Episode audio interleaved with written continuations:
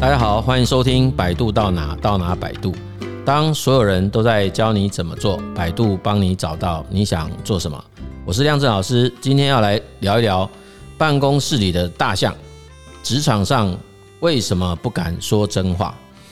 ？OK，在我们的职场工作当中，哈。我相信应该有很多的人曾经压抑过自己啦，就是在某些场景或者某些情境下，其实你很想要把一些你看到的一些不合理的现象，或者是你觉得诶这个情况不太对劲，你很想要当着公司的蛮多的同仁面前要去把它啊说出来，或者是提出你的质疑哈，但是你却最后决定不说出口。有时候在征求某些创意啊，或者是你自己对于某些方案有一些其他不同的想法。那最后还是选择说啊，不要问好了，不要说出来好了。那保持缄默。那其实，在这种在某一些公司里面哈，当然你用这样子的一种应对方式，很可能它就是一种自我保护的一种本能了哈。但是对一些企业来讲，如果太多员工都是用这样子的方式来。过生活，或者是说他在组织当中就是形成某一种氛围，让组织当中的成员不敢在应该要说出一些不同意见的时候说出这些观点，那这很可能就会形成某一种啊组织的危机哦。所以，我们今天就来针对这样子的议题哈，我们来探讨，就是说他其实。可能小至我们自己个人在工作上面的一种负面影响，那大到可能因为某些公司它可能生产的这些产品啊，或者是他们提供的服务，甚至都会影响到公众安全哈。因为在组织制作或制造那个产品的过程当中，呃，有些人发现了一些问题，但是不敢讲，或者是讲出来之后受到一些很不合理的一种对待。那因此导致整个公司形成一种氛围，这种氛围就是让大家看到某一些应该要提出自己质疑的一种。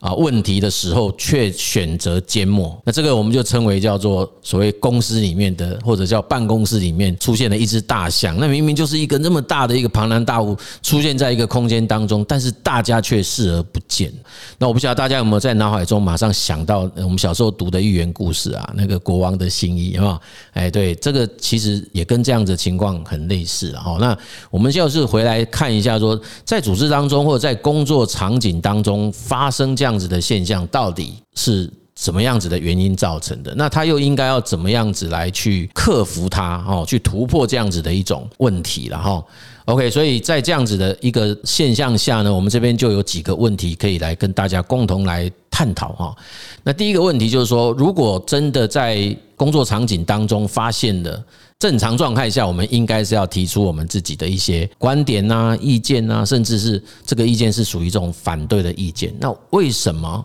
有一些人或者是在某一些组织当中，最后大多数的人选择的是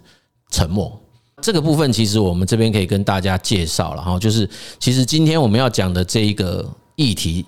啊，我们是来自于最近我们看到的两本书，蛮巧合的哈。那这里这里一样哈，我们再次郑重呼吁我们出版社哈，应该可以好好的来找我们来给我们一些奖励嘛哈。这个两本书，一本书叫做《房间里的大象》，那这是早安财经文化所出版的。那这本书其实是社会学的经典书籍，然后它再次出版的了哈。OK，那另外还有一本其实也很巧合的，就是在看到那本书之后，我们又发现了另外一本书也出现了。这本书叫做《沉默契约》哈，Silent Agreement。那这本书的出版社啊，一样哈，也很欢迎你可以赞助我们哦，哦，让我们可以提供给我们的听众朋友们来阅读哈。它是平安丛书啦，那我猜应该也是那个平安文化所出版的哈。那这两本书的 background 不同啊，刚刚那本是社会学家所撰写的，所以他看的一个视野是比较宏观的了哈。那沉默契约这是三位临床心理师他们所写的哈。那他比较会从那个人际关系的这个角度去看这一种无声的状态哈。然后他也提出一些方法来解开这些所谓的无声地雷。那一样哈，如果大家对于我刚讲那两本书书名跟那个内容有兴趣，我们也很欢迎你跟我们讲哈。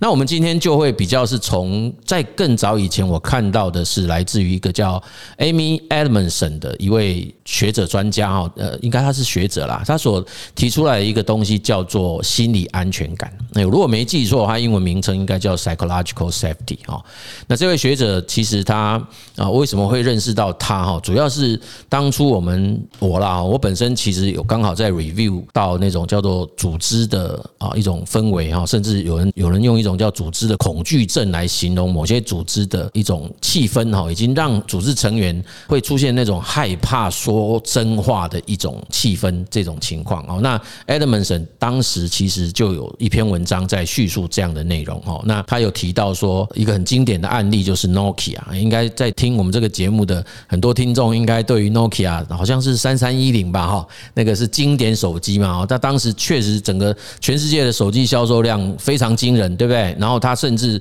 可能是 Nokia 这个母国他们的出口的那个产值里面占占了一个非常大比例哦。到底多少数字？对不起，我不是财经人士啊，我只知道那个是他们创汇的一个很重要的一家公司哈。好，那一个可以那个撼动全世界的手机占有率最高的一家公司，为什么瞬间那个衰退哈？真的是瞬间哦，因为它在很短的时间之内就从云端跌到谷底哈。这个历程其实让很多组织研究的。专家学者非常感兴趣，因此就有一篇文章在叙述他们公司后来衰退之后，整个董事会改组，改组之后那个去接掌这个董事会的人，后来接受专访的时候所表达出来，他进去接掌董事会之后发现到的一些现象。他那时候就说，其实这样 Nokia 这样的公司到后来并不是没有发现有。Apple 这家公司已经出了类似 iPhone 这样子的一种划时代的产品，而且对于 Nokia 本身会产生非常大的一种冲击啊！这种新产品，这种破坏性创新。那当时有一些啊员工啊主管其实是有在董事会里面提出这样的警告。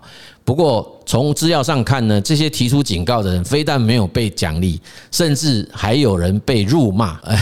还有人被呃类似像惩罚哦，就是呃他们会觉得我们这样推测啦，因为我们并不是很清楚知道当时情况，但是看到那些字面的说法，就是讲这个话的人好，还后来还被高层的人责骂。那这个责骂，我觉得他会责骂，一定会说你长他人志气，灭自己威风啦，然后应该类似是这种概念。所以后来就形成了说很多公司里面的同仁。就不说了，哎，这我觉得这很容易理解嘛，因为我一一片赤诚，一片痴心的要为公司来，就是说，哎，提醒公司高层要注意哦，有一个非常具有破坏性的新产品已经上市，我们公司应该赶快应应。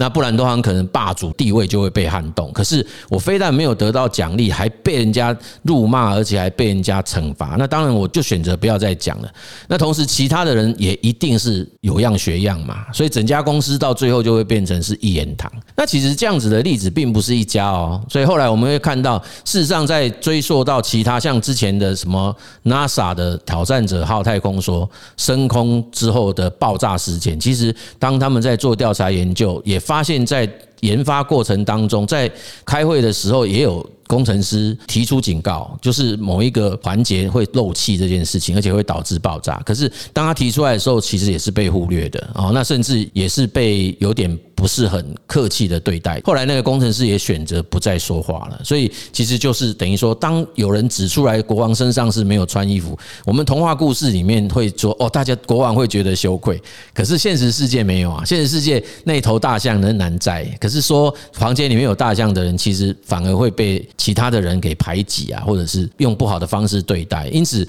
大象仍然存在啊。后来就造成了一些很不好的结果哈。好，那也许讲到这里，大家也可以。在听到的一个类似像波音七三七 MAX 的两件空难事件，最近在 Netflix 其实它也有一个纪录片出来哦，那里面有提到后来查出来是羊角羊角感应器侦测的那个软体的那个部分的问题。那这个其实当然也有其他不同的观点，然后有一些人是说，因为他们为了降低成本，除了把原来的 model 做了一些快速的重新设计啊，降低那个设计成本以外，另外一个就是他们把一些些软体设计的工作。外包给便宜的其他国家的工程师。那不过在纪录片当中，我有去看哦。事实上，有些资深的员工在当时制作过程当中，发现公司呃为了降低成本而采取了非常多流程上面不合理的一种成本降低的手法跟方式。那这些资深的技师或者资深的员工，其实也都曾经在工作的那个历程当中有跟公司提出一些回应，但是后来也一样都被。不当的对待之后，就选择不再发生了哈。那所以其实你就会发现，我们虽然最近在看到说这些事情最后产生了一些非常不乐见看到的那些悲惨的事结果哈，可是我们其实还是可以看到，在事件发生的之前，事实上都还是有人曾经提出过警告，只是后来为什么这些人最后就是选择缄默？啊，那我们如果从那个 Edmondson 的研究当中，这个心理安全感当中，其实是可以去探究他说，团队成员其实在这种氛围下，其实蛮容易出现几种不安的心理现象。有一种就是自己担心会被当成是无知的人呐，譬如说，当你说出某种意见的时候，那可能你并没有得到正面的。回馈啊，有些人在跟你回应的时候，他甚至讲了一一大堆有的没有的话之后，那时候又讲一句话说：“那你连这些事情你都不知道吗？” OK，有有些人就会选择说：“好吧，那你官大学问大就算了吧。”那那他就不愿意再继续去做一些进一步的解释啊，或者是进一步的去争取说：“哎，其实我讲的才是对啊。”因为就担心自己会被当成是无知的人。那另外一种可能是担心自己会被当成是无能的人呢，会被当成是害群之马啊。比如说，哎，这个很可能这个计划是有一个期限的，那你现在提出来这个。搞不好我们还得重新去修正那个那个设计啊，那说不定会因此而延误到计划啊，那你就让我们整个这个 team 啊就受到那个延误计划的这种罪名啊，那可能我们会让整个公司因此而啊丧失竞争力啊，或者是啊一大堆有的没有的这种。指责就过来了，所以啊，最后所有人就把矛头就指向这个提出来这个人，那就变成害群之马。那再有些人其实最后选择缄默、沉默的原因，是因为担心自己就会被打成是说你就是那种批评魔人呐，就是不管怎样，你就是反正所有的事情你就是一定有意见，你就是一定要去。讲出一些负面的话哦，诸如此类这样哈。OK，所以其实这是那个我们的 Edmondson 他告诉我们说，为什么我们会在这一种团队中或者是在职场中选择沉默，其实是来自于我们心中的某种不安。刚刚跟大家介绍有四种原因哈，就是我们担心自己被人家指责的原因哈。OK，那就很容易会造成缺少了我们这样子的持续性的一种有建设性的一种提问。然后让大家开始正视某一些问题，然后这些问题没有去处理，很可能就产生我们刚刚讲的这么多件的那种啊非常知名的一些啊负面事件的发生哦，所以我相信在这个世界的各个角落当中啊，哈，绝对不只是我们刚刚举的那几个例子啦，哦，那几个例子其实就是因为他们都具有那种国际能见度。如果我们把那个视野尺度再放小一点，然后放到自己家公司，我相信这个应该是随手都找得到的啦。哦，就是因为某一些情境使然哈，让同仁们不敢真心的表达他自己的想法跟观点，导致整个团队最后做出一个错误的决策，然后因此产生公司的一些损失。这个情况应该是。蛮多人都有的共同体验哈，所以这个部分我们也可以来跟大家好好的来做交流哈。好，所以其实接下来我们就要进一步去探讨的问题就是，既然你说啊，我们会有一些担心，那既然我们说我们可能会在某些情境之下选择沉默啊，那今天这个主题到底是要讲什么？就是到底是我们应该要让自己明哲保身，还是我们其实是应该更发挥自己的勇气，勇敢的去提出自己的观点啊，甚至我们就讲，就是打破这样子的沉默。OK，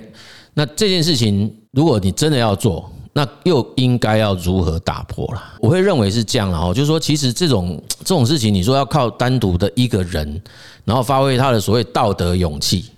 好，然后自己就是什么虽虽千万人吾往矣哦，就是哎这么多人都站在那里，然后你就像那个好像三国时代曾经有这个场景嘛，就是那个诸葛亮舌战东吴群儒，有没有？哦，就是他进去，那所有的人都反对他意见，然后他自己还能继续在那个地方试着说服所有在东吴里面的那些大臣，这样。那我相信很少人会愿意这样做啊，他吃力不讨好，对不对？干嘛这样干？可是，如果你回来想想说，假设你们家公司的那种产品或者是服务，万一因为没有听你的建议而产生了负面的结果，它影响到的那个层面其实是很大的时候，那我觉得这时候应该选择的事情是要真的是要发挥那样子的道德勇气啦。诶，我说真的哈。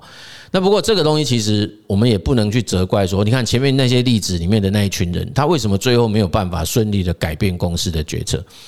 原因就是那个是机制，就是这家公司并没有建立一个良好的机制，让这些不一样的声音可以出现在团队的讨论当中啊。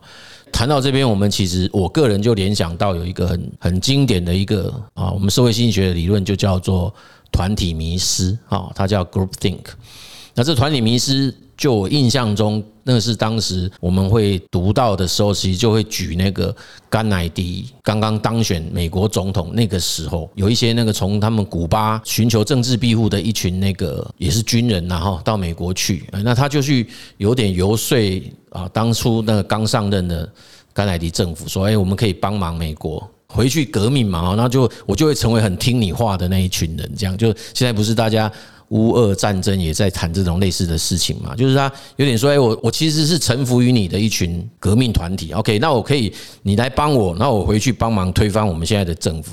OK，那我就来跟美国好好合作，因为古巴就是美国的后花园嘛，所以那个后面有一个共产国家在那个地方，美国老是觉得坐不安稳嘛。OK，好，所以其实当初他们因为刚上任吧，然后也没有经验，那同时又陷入了一个叫做团体迷失这样子的一种社会团体现象哦。什么叫团体迷失呢？就是他们当时在讨论要资助这个团体回去古巴去推翻现有政府的这个决策的过程当中，找进来的讨论的这一群人的同。同质性太高了，大家的思维模式跟讨论的方式几乎都是一样的，所以没有人有不同的意见。然后每一个人都非常乐观正向的说，没有问题。这个我们只要派这一群人去，我们只要支持他们去，就一定有办法把一个政府给推翻掉。那就我的印象中，好像记得他们弄了一个加强营啊，就大概我们想就是可能一千多个人，然后就想要把一个国家给。颠覆掉哈！我知道的讯息是，第一波登陆的全部被俘虏，哎，完全是一个彻底失败的行动。因此，他们后来整个在检讨决策过程，就会发现说，当一群思维逻辑想法很接近的一群同质性很高的人聚在一起讨论一个议题啊，他不只是不会有人提出不同意见，更有可能出现这些人会提出那种很冒险。甚至是挑战高风险的决策，因为大家可以想象嘛，就在那个氛围底下，大家一定会热血激昂嘛，然后一定会越想越觉得，哎，这个我可以，这个我们可以，这个一定可以。就算你自己单独想，你可能都不敢这样想，可是，一群都一样的人，就越想就越越夸张，这样子，就是他会去做出那种超过他们。本来单独自己思考的风险承受度的这种决策，当然这个团体迷思后来也衍生出很多后续的一些研究了，所以它是一支非常让我印象深刻的一个理论哈。那有蛮多的公司也把这样子的一个理论或者是叫经验学起来哦。那在他们自己在公司在开会的时候，就是会特别指定某一些人扮演反对党啊，在会议当中可能要指定某些高阶主管某几个，一个或两个，看看那规模大小那。最高的领导者、最高主管一定要告诉他们说：你们的责任就是，当大家都在很快速产生某种共识，甚至那个共识让你觉得有点莫名其妙的顺利的时候啊，不管顺利不顺利啦，反正你的角色就是一定要提出反对意见啊。那我常常讲这个叫做乌鸦制度啦，就是在一群喜鹊当中要出现乌鸦，然后这个乌鸦不管他本身哦，就是他个人的立场是不是赞成这个议题的结果。即便他很赞成，他也必须要站在一个反对的位置来提出反对意见。这样子的情况，就至少可以腾出某种空间，哦，让当时在这一个会议当中的其他人有一个大脑的思考的可能性，就是去想想看，说对那个人提的这个反对意见，是不是有可能是我忽略的？那这样子就比较容易可以让我们自己可以去。接触到或者是去思考到那种本来可能会忽略的某种风险呐，那就会降低这种因为我们过度乐观啊，或者是刚刚讲的，就是出现这种团体思考、团体迷失现象之后的不应该冒的险的这种决策。OK，所以其实这个是我们在进一步去谈说，如果我们想要打破沉默，那应该可以怎么做？我认为是你如果确定发现它其实是。不符合你自己的想法，我的主张还是，我们应该是要发挥道德勇气去打破这样的沉默。当然，最好的方式是这个组织的主事者跟领导人要想办法建立某一种机制，在组织当中有乌鸦的存在。OK，让这个反对党随时在啊团体讨论当中提出不同立场的意见，形成机制哦，那这样子才不会让那个不应该发生的决策出现呐。好，所以这个其实是我们针对这几个问题哈来做一些讨论的哈。回到今天的主题，说我们在职场当中，其实蛮常会看到我们的空间里面，就是在公司啊，或者是在你的组织里面，经常会看到一些明明就是已经有一些事情出现在我们周遭，但是如果我们就不断的去选择缄默哦，然后采取的是沉默是金，哎，那或者是视而不见，那其实啊，最后的结果可能也会影响到自己在这个组织的后续发展呐。我会觉得小至于自己本身在组织现场当中的一种情绪的影响，大到说很可能会因为少了你这番谏言，导致公司所出产的这些产品或者是服务，对于你的客户或者社会产生负面的影响哈，那甚至于让这家公司因此说不定就得退出市场。那我觉得这个其实是很得不偿失嘛哈。如果哈，你确实在目前的那个组织当中哈，不断的被这样子的一种困难呐，我就说有人会讲说，老师你讲的很简单呐，哦，就是说啊，好像我们就是要很很勇敢的去反映我在职场当中看到的这些事情，发挥道德勇气的在众人面前指出我们的房间里面有一头大象，我们办公室里面有一头大象，那万一我就被这头大象踩死怎么办啊？所以其实我觉得我也不会那么没有现实感哦，就是。我们前面的整个那个内容当中，当然我们会是比较想说，OK，如果这个公司的文化是比较属于可以包容大家的想法，甚至于他们公司本这个公司本身就是允许所谓的失败啊，譬如说我提出来确实就是真的，然后我就会让这个计划打掉重练，公司也就 OK 无妨。因为坦白讲，你只要仔细去想，说我与其在未来出现那个负面的事件。然后产生那个不可收拾的结果，不如我现在在这个还没有真正完成之前，我们就发现问题，然后重新修正。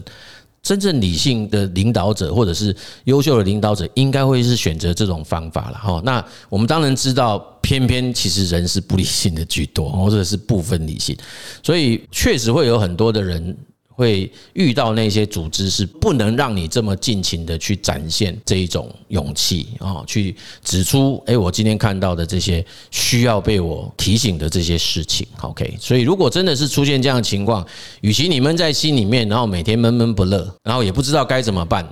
我会觉得说，这个时候其实您还是需要去找到专业的资源哈，或者是协助。来跟你共同来看看，可以怎么去在这样子的职场当中自处啦。哦，那或者说，说不定也有可能评估说有转换职场的必要性，还是说？也许是你的评估上来讲，还是有一些盲点。当有个外部的这种呃第三方，呃，也许叫职涯咨询师，也许叫你的教练，跟你共同的去探究你所经历的这些历程，或者是你的组织的这种氛围，还有实际的这些组织的现象跟问题之后，然后他可以给你一些还蛮不错的建议。假设那家公司是你们认为是一家很棒的公司，很想要在这家公司安身立命，那我会觉得。呃，很多发展到一定规模的公司，我并不觉得他们的高阶主管或领导者这么昏庸啦。开办的那家公司，辛辛苦苦的经营这家公司，当他公司的规模扩大，很可能中间会有一些联系上面的断层，这个有可能会发生。